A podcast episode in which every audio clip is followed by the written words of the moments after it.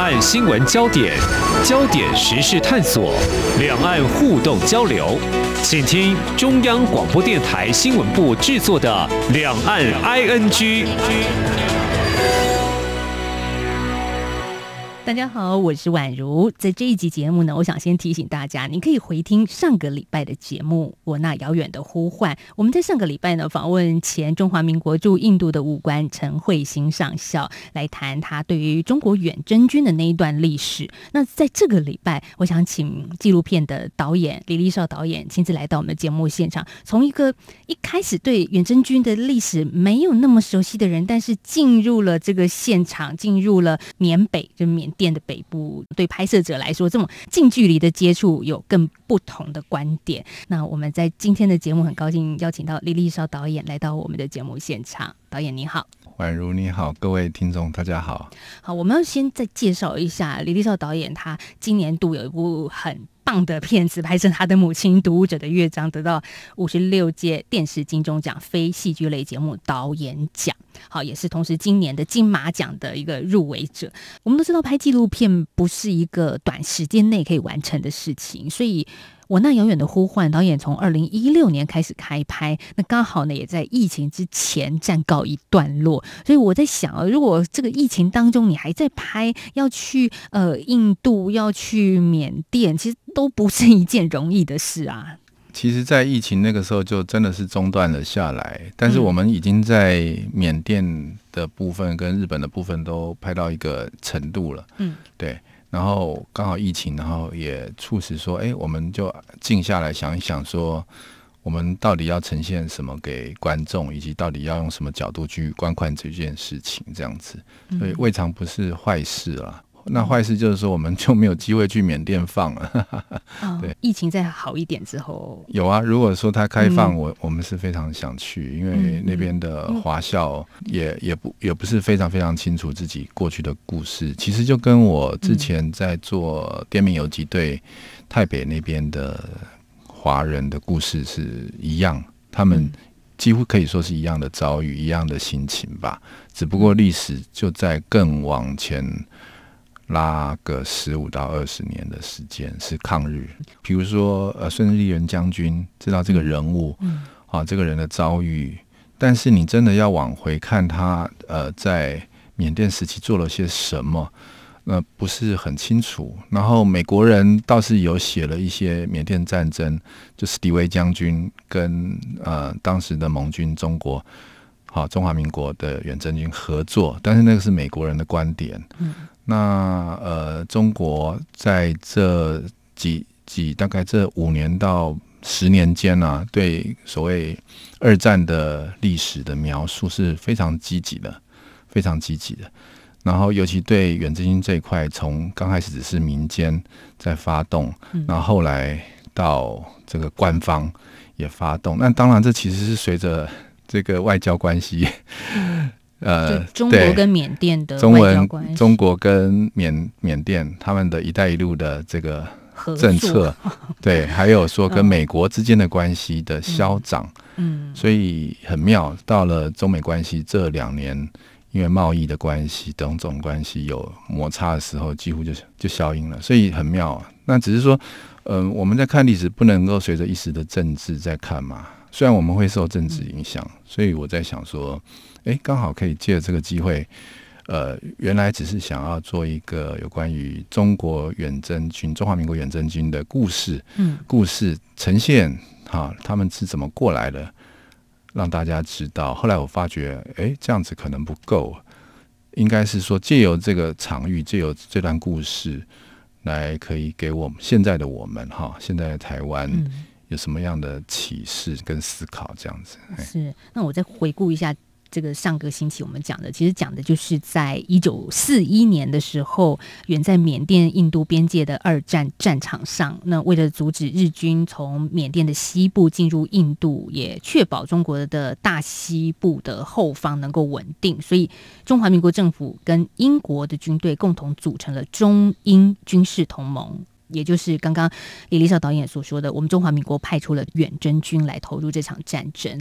可是我看完这部纪录片，就我很有感觉的部分是在于。我自己去采访中国大西南的腾冲，然后也走过滇缅公路的一小小部分，感觉我当然是从中国这边大西南进去的这个边界，你你会发现这条路真的是崎岖难行到不行，非常非常难走。可是你可以想象说，在遥远的那个七十年前的一群国军远到缅北，然后一起投入守住我们的大西南的这个大后方，是是不容易，真的，真的很不简单。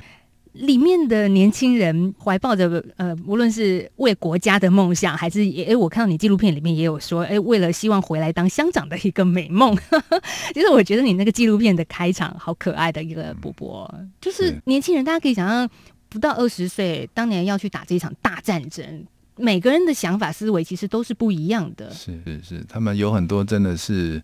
从军报国，一开始就是觉得，哎，他们要出去。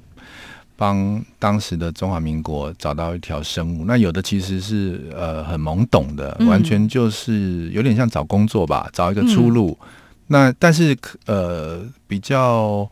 统一的感觉就是说，他们其实都有念过不少书，大概都是高中了，高中最少最少都初中以上。那在当时已经算是还不错了，算知识分子。对，甚至还有念到大学的也都有啊，也都有。然后就是。一呼百诺就过去了，当然薪水也不一样哦，是比较高，比在 当然内部打仗，当然装装备完全是美式的，因为呃英美还有中同盟嘛，所以美国人出钱给装备，然后所以他们装备刚开始是英国式的，后来换成美国式的，对。美国式的，然后包括武器啊，他们的口粮啊，他们的补给啊，全部都是不一样的。就是站出去，就是跟当时在呃大陆里面征战的那些已经八年很辛苦的人，对对对对，那种是那个那个待遇。跟他们的这个知识阶层都不一样，哎，所以在这么多年后，还有一些伯伯还在这个世界的，你近距离的拍摄他们，那那个心情是什么呢？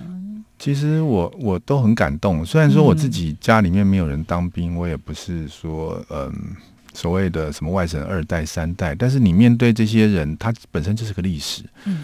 那呃，像我刚开始在台湾访问的第一位有呃，是在好像是在新竹的一位杨杨杨北北这样子，然后一进去当当时已经九十三岁了，哇，他对我们之热情，然后话匣子一开就就停不下来，然后拿出他各式各样的这个过去的史迹给我们看，然后我我从他身上我就觉得是一个历史课本。而且是活的历史课本，对，那那就那种尊敬就油然而生了。可是那些东西他还留着，他留的是什么呢？他的照片嘛？当时的照片啊，徽章啊，然后还有还有他写的一些东西啊，就像片子里面当年有坐上这个横跨驼峰路线的这个飞机。飞机的时候，那那位北北他竟然还留着当年他写的那个日记的那那首诗，就是完全可以表达他当年的心情，就是很很动人呐。就是我们就常常要把人物放在当年的脉络来看，你就觉得那是合理的。当然现在看你会觉得，就真的是蛮遥远的，所以我的取名叫《遥远的呼唤》了。对我那遥远的呼唤这个片名，可是。遥远的呼唤，对我们现在年轻的一辈是遥远的，对老人家来说，他一直都存在那个当下，在他的记忆是很重要的。是遥远的呼唤，我其实是到最后是定调，他就是呃过往哈过去的这些战士，不管是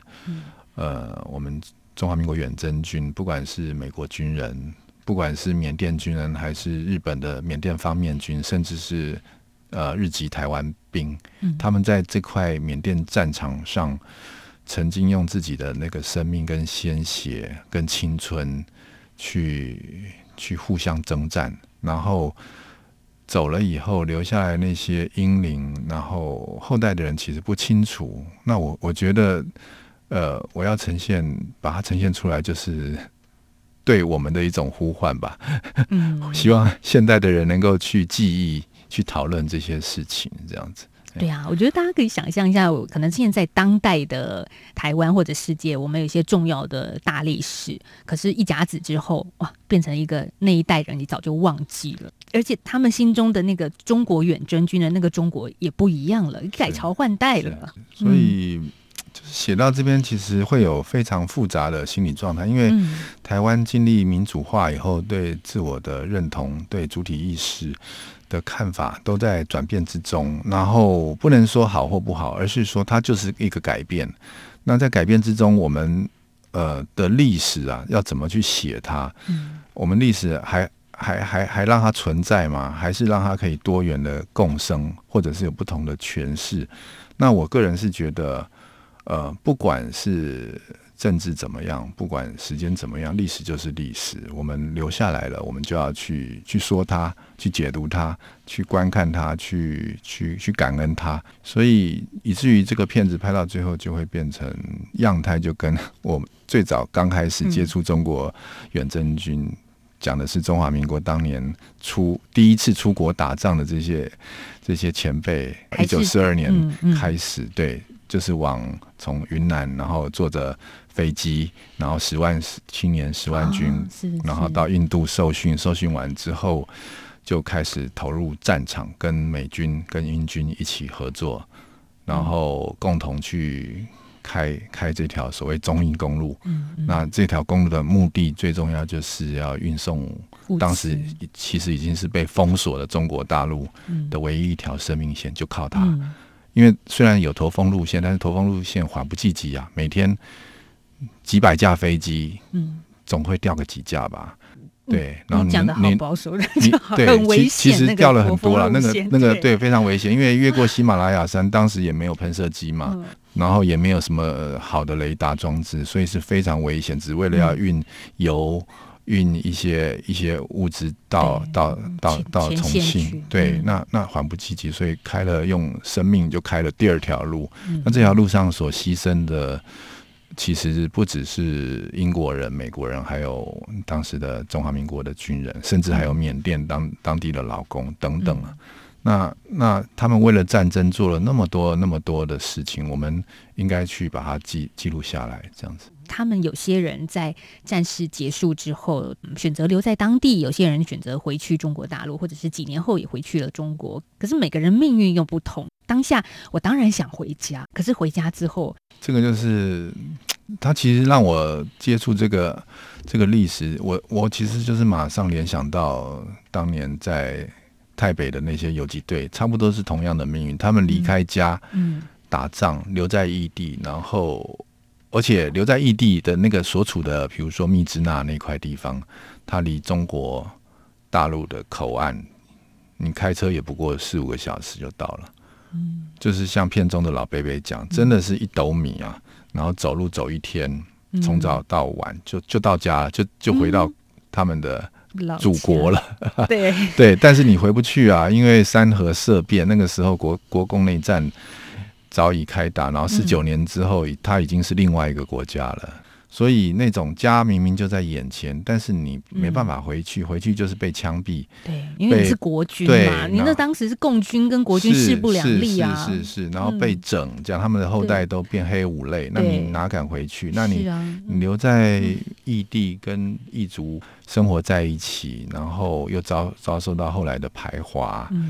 整肃。然后缅甸的这个军政府的种种种所为啊，其实华人在那边是非常辛苦的，嗯，活着。然后所以他们的认同，他们对家乡的渴望，会会不断的在转换，不断的随着时代的政治、两岸三地的局势、国际的地缘政治在在转变。对，好，所以接下来我们来听一小段纪录片的片段。我看了之后，觉得蛮震撼的。这一段，就是一群在缅北的小朋友，他们在学校里头唱校歌。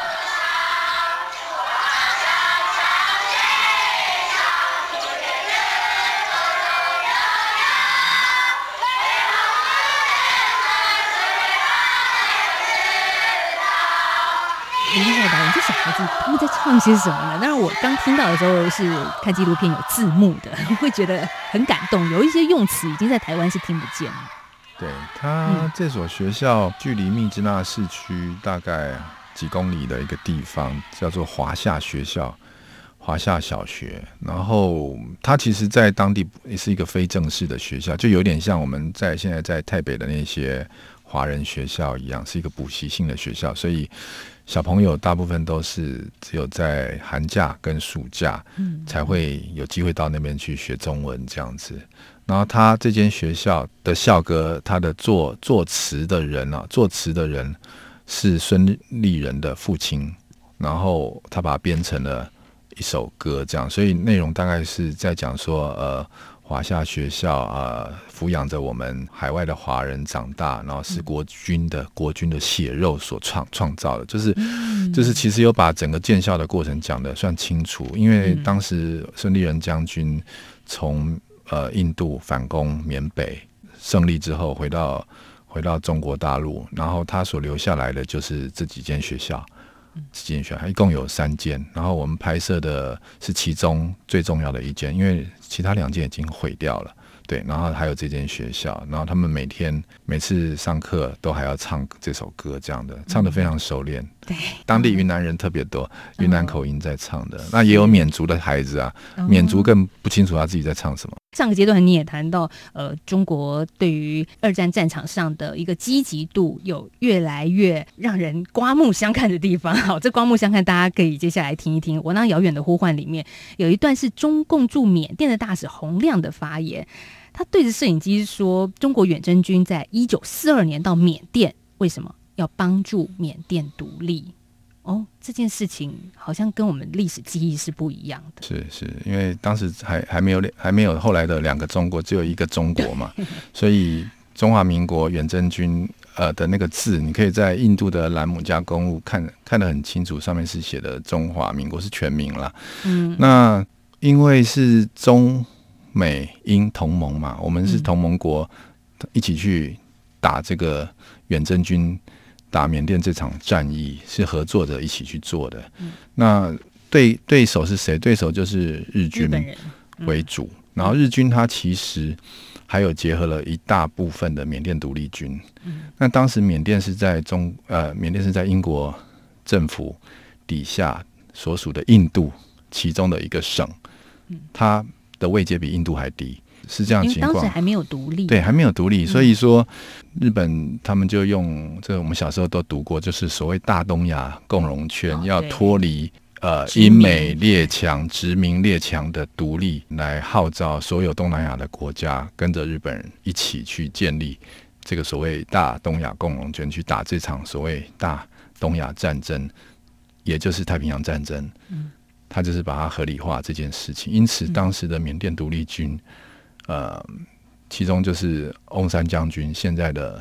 翁山书记的父亲，对，缅甸的国父，他其实是跟着日本人一起，而且他还有来过台湾受训，在花莲受训，是这样子的一个过程。那一直到最后，最后，呃，缅甸已经快战败了，几乎可以说是已经确定要战败了，英帕尔战争都。都失败，那个时候啊，只是还没投降的时候，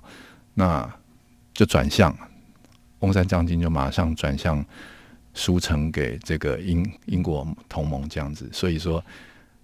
你可以说他是反法西斯，也可以说不是，但是真正的历史就是他是跟着日本一起，嗯。一起打跟对抗这个英国跟美国，然后我们当时是英美同盟中的其中一员，所以我们跟他们其实是对立对立面的。那所以怎么可能中华民国远征军去跟缅甸在一起呢？是是是是，所以呃，中国大使洪亮说的那一段话，就是他历在历史上是不成立的，他也是一种大外宣吧？嘿，嗯是这样子。所以你那时候当场在下面拍摄，有人知道你是台湾来的吗？有，呃，那那个场域拍了两次，一次是在一月份，那个碑啊还在修的时候，新的碑还在修，旧的碑还没拆掉。我听到旧的碑还没拆掉，我赶快就从台湾冲过去，就真的冲过去，然后赶快把那个记录下，因为我觉得那个碑非常重要。那你现在再去看，没有了，他把当时。就是六零年代建那个碑，整个拆拆除掉。他的理由是要换一个更大、更新、更好的碑。然后当然就趁这个时候，把所有的内容都稍微改造了一番。嗯，所以你去那边会看到，哎，那安呢，就是里面当然摆的相片啊，都还是当年的国军的照片，那个是骗不了人的嘛。可是你到了外面那块碑，然后他既没有写说它的来由，然后后面还放了毛泽东的题字，然后那个碑上面的这个代表他们芒友会师，所谓芒友会师就是他们打胜仗以后一起在边界会师，然后要准备回回中国境内。这个这个这个国军的这个这个图案而刻成的浮雕，里面也没有任何我们国旗的样貌，它就是空白的，它就是要避。然后，然后再再加上，你可以看到那个碑下面的那个扶手梯上面的图案。我当时就看，哎，这个图案我有点看不清，我说眼花了还是怎么样？这好像跟我认识的国军的造型有点不一样。我就怀疑说是不是解放军呐？后来我回去比对那个军徽什么，果然就是解放军。那当然，这一般人是看不出来，可是研究军军史的人一看就知道，那其实就是解放军的 mark。他就这样子混混杂在一起，你会就觉得那个地那那个那个场域有点啼笑皆非。嗯，然后现场是谁跟我在提醒的？说是一个日本学生。嗯，他提醒了说，呃，其实他们这么做就是不想直接承认这些是当年的中华民国政府的部队的攻击，这样子。嗯，他用这样的方式去去把这个历史重建下来，而且留在当地，而且很多人都去瞻仰他。久了以后，它也许就是真的历史，就是假假真真，假的变真的。所以，所以就一般人都都应该都不会同意这样的事情。等于是中国在抢这样子的历史话语权，可是他为什么能抢得到？也是因为我们自己的缺席啊。我们自己就忘了嘛，就没人 没人理啊。所以那个陈陈上校也才很感慨，他那个时候修墓的时候，也是他是比较站在人道主义，他想他的前辈，他的学长。没人理，躺在那边，躺在地上，他要帮他们修，就纯粹是一个善念。那，那你就历史上来说，这个也是必要的。你要去证明这个脉络是这样子。其实日军他们对于阵亡士兵是重视的，其实我们会觉得，哎，这一场仗是日本打败了，他们应该摸摸鼻子就离开这个地方。没有，他们还是把。自己阵亡的将士，好好的、漂漂亮亮的一个环境给供奉起来，我觉得这也是我从纪录片里面才知道的这样的事情。是这点哈，我们就不得不佩服呃日本人的那种尊重这个历史的精神啊，应该是这样讲。但是我后来发觉，其实因为日本人他们除了一般的神道教，还有一些真言宗的宗教，他们有多神信仰。就是早期在日本，他们本来就是有比较，他们的信仰方式跟华人是不一样的。他们对死去的灵、动物也好，坏人也好，是好人也好，都会有膜拜。因为他们的说法是，假设这些善灵跟恶灵，哈，就是坏人，他们叫恶灵，你不去祭拜他的话，他以后会。变成什么东西来骚扰你？来让的信仰对，让你的生活会混乱。所以很讽刺的，战败国的这些的后代是这么样的尊敬他们的前辈，然后战胜国的东西却什么都没留下。对，那就是一个很大很大的讽刺。那反而他们这些战胜国的前辈还被利用成是一个炒作的一个一种一种一种材料。嗯。对，那也有很多中国有很多慈善假借慈善之名的人，要想要利用这些远征军的名义去发这个财，也都有。嗯，看你纪录片里面也有一些有有有祭拜，然后对。就是你就会觉得很讽刺啦，就整个画面，我觉得看到最后我是错乱的。但是那个错乱了以后，你又开始整理自己的心情，这其实都是有轨迹跟目的可循的。所以我觉得你自己拍摄三年多的时间吧，怎么去看这一段历史呢？你自己这么贴近这一个时段，是他，我觉得追寻历史是一个过程啊，是是，你自也要自我辩证，就是说。呃，当你相信这个，跟到一直到最后你不相信这个，到最后你觉得相不相信也不重要，你你更确认的是其他的事情的时候，那那这些东西就会慢慢影响你在拍摄的东西。像嗯，其实我拍到一半的时候，后来我去缅甸曼德勒那边，在一个佛寺里面，他们有很多卫灵碑，就是日军的后裔，他们为了要纪念他们的家属而建造的。被供奉在佛寺里面，就突然看到一个台湾同胞的纪念碑，我真的是当场的眼泪没掉下来。就是说那种感情是非常复杂的。就是说你找了那么多缅甸战地，你真的没看到什么。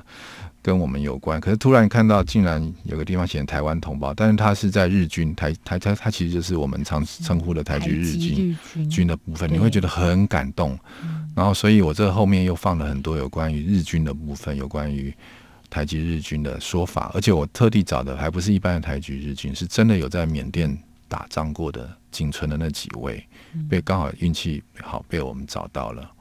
请他在镜头上露露面，谈谈他当时的感受，这样子。嗯，对。其实找这些人真的不容易，在台湾拍片其实不是一个赚钱的事情，好拍纪录片也是蛮辛苦的。所以，嗯，李导演，你坚持拍了三部曲之后，又加了这一部三加一，真的很折磨人。是是是，对这个这个这个，所以我常跟人家开，真的是不要叫以前说要害人就去找找一个人去办杂志，我说要害人就找人家去拍纪录片。